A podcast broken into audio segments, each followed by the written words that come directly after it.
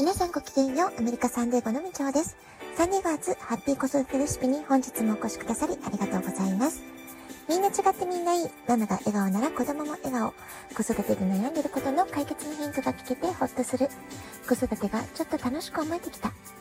聞いてくださっているあなたが少しでもそんな気持ちになってくれたら嬉しいなと思いながら毎日配信をしております。えー、今日はですね、ちょっとあの、全くがらりとテーマを変えまして、えー、作り出された病名っていうね、お話をしていきたいんですけれども、えー、世界各地で子供の問題としてよく話題に上がるのが、え ADHD、え注意欠陥とか多動性障害まあね、こういうことね、皆さんも、え、聞かれたことあるんじゃないかなと思います。ね、日本でもね、増えてるって話は私も耳にしてるんですけれども、そのね、数字的なものちょっとわからないので、アメリカの話を今日はします。えメディアの影響もあって、アメリカでは ADHD を疑って受診する患者さんっていうのはね、非常に多いと言われているそうなんですね。そして現在、え18歳未満の子供450万人以上が ADHD の診断を受けているっていう、えそういう数字があります。結構ね、多いですよね。で、このうち100万人近くが誤診である可能性が高い。まあ、こういうね、研究データが出た。まあ、今日はね、この話をしたいんですよね。えー、誤診っていうとね、え、何なのっていうふうにね、思いますよね。えー、これはミシガン州立大学の研究データによるものなんです。ADHD と診断された450万人以上の児童のうち5人に1人は学年の中で生まれが遅いことが原因つまり5歳児が5歳児らしい振る舞いをすると6歳児のクラスメートの中で、えー、見てしまうと6歳の子と比べてしまうと落ち着きがなく見える、つまりはね、こういうことだってことなんですよね。で、このことで ADHD と誤診されている可能性が高いのではないか、そういう研究データが出てるそうなんです。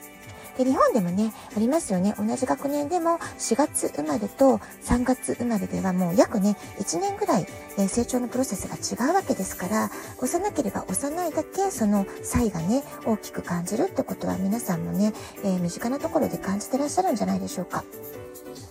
そして、えー、このアメリカでね、非常に問題になっているのは、5000人って幼い子供たちがリタリンという精神薬の処方を受けているってことなんですよね。で、この薬は覚醒剤的な作用から乱用も多く、依存性が非常に高い薬品だってことが問題なわけです。で、幼い頃から強い薬を服用することで依存性が高いわけですから、長期的な健康へのリスクが、えー、心配されるってことがありますよね。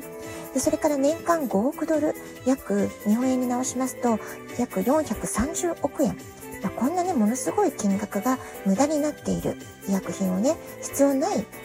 だって幼ただ幼いだけなわけですよね。病気でも何でもなくて。でその子たちにそういう薬を投与するとその子たちの本来持ってる健康が、えー、危機にさらされてしまうってことと同時に、えー、薬を無駄に使ってるわけですから、えー医薬品の金額も無駄になっている。そういう指摘がなされているってことなんですよね。でミシガン州立大学ノースカロライナ州立大学などで、え、それぞれ別な大学なわけですから別個の研究成果として発表されているわけなんですけれども、え、どちらもですね学年の中で生まれが遅いがゆえ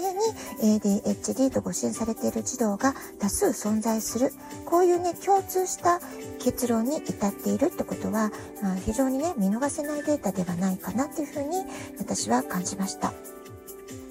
ミシガン州立大学の研究では ADHD と診断された全ての子供のうちの20%が学年の中で比較的幼い、まあ、このことに影響された誤診である可能性が高いこれがね最終的な結論になっているわけなんですよね。このデータに基づくと、アメリカには学年の中で生まれが遅いがゆえに、え、ADHD と誤診されている子供が、え、計算上ね、約90万人いるっていうことになるんだそうです。すっごい数ですよね。重力や落ち着きがなくじっと座っていられない子供がいてもそれは単にその子が6歳児の中に紛れた5歳児だったからかもしれないということ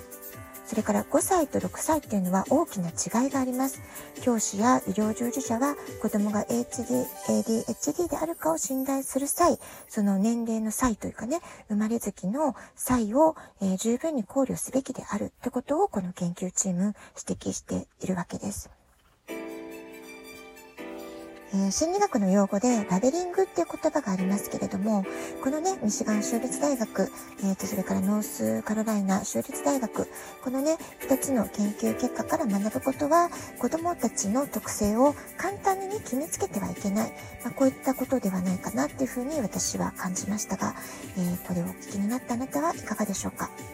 ラベリングをすること、つまりこの場合はこの子は ADHD 発達障害の子供であるという診断がついたがゆえに、えー、純粋にね、学年の中で生まれたのが少し遅かった。遅いがゆえに幼い感じがある。まあ、そういう状態を周りの大人たちが客観的に観察したり分析したりすることができなくなっている。ま、そういうね、怖さがあるなっていうふうに思いました。え同じね、学年であっても、その個性とか個体差によって、えー、何歳だからこれができなくちゃいけないっていうね、そういうあんまり基準に縛られてしまうと、それは大人が勝手に決めた枠にはめようとしているだけっていうことがね、言える部分もあるんじゃないかなと思うんですよね。で、そこからこう私たちが、えー、勝手に作った基準に当てはまらない子供たち、はみ出してしまった子供たちに、えー、今言ってることは病名をつけてしまってるってことなので、まあ、これは非常にね、恐ろしいことだなって思いました。本当にね、病気なのであれば、治療が必要ってケースももちろんあると思います。でも、本当に明確な診断基準が確立されていない、そういうね、リスクがあるのであれば、えー、私たち大人はその子供たちの成長プロセスを見守るとき、非常に慎重に慎重に、えー、長い目で見て判断していくっていうね、眼差しを持っておかなくてはいけないんじゃないかなってことを思いました。でしかもね、子供たちのその健康状態、え、肉体的な健康、え、心の健康、まあ、そういったことに重大な影響を及ぼす、え、治療となるわけですから、強い薬を使うってことですからね、え本当に慎重に判断すべきことじゃないかなっていうふうに思います。で、一方で、注意欠陥多動症と言われる、いわゆる ADHD と診断される子供、呼ばれる子供たちが、えー、まあ、数十年前に比べたらものすごく増えている、そういう現実も一方であるかと思います。ただそれも、えー、子供たちの問題なのかってことは、私たち大人、ちゃんとね、問い直す必要があると思うんですよね。え原因を探っていくと、それは食生活に原因があったってケースも多々あるわけです。例えば、添加物まみれ、砂糖取りすぎる、まあ、そういった食生活の乱れが原因の場合、非常にね、確率的に大きいわけなんですよね。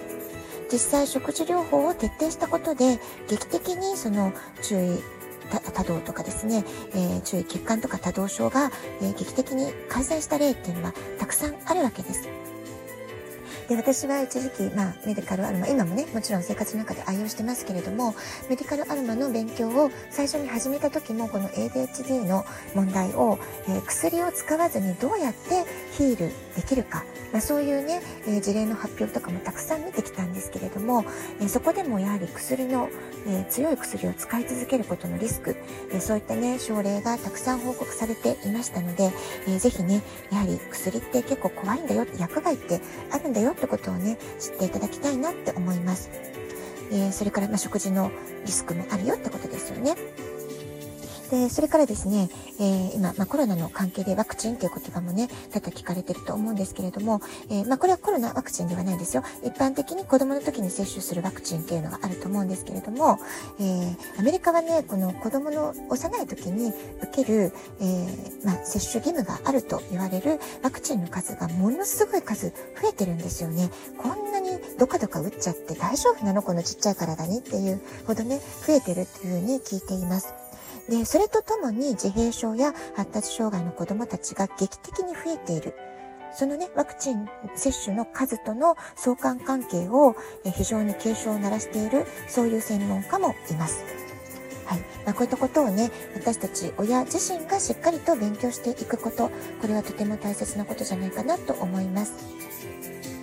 え、私たち人間はもともと哺乳動物ですよね、え、哺乳動物というカテゴリーに入る動物の種の一つであります。え、できるだけシンプルな素材の食事をして、え社会毒と呼ばれるものをできるだけ体に入れない、えこのことにね、気をつけることって、えひいては子供たちの健康を守ることにつながるんじゃないかなと思います。え薬やワクチンなどもよくよく調べたらわかると思いますけれども、劇薬に相当するものたくさん成分として含まれていますので、体の中に取り入れるものは慎重に内容を調べる、自分で、えー、まあ、自己責任できちんと把握しておく、えー、調べておくっていうそういう姿勢がね、大事じゃないかなと思います。ラジオトークアプリインストールしておくとスマホからいつでも簡単に聞けます。質問を送る、ギフトを送る、どちらからでもメッセージを送ることができます。お便りお待ちしております。では、今日はこの辺で今日も素敵なお時間をお過ごしください。ごきげんよう、部長でした。さようなら。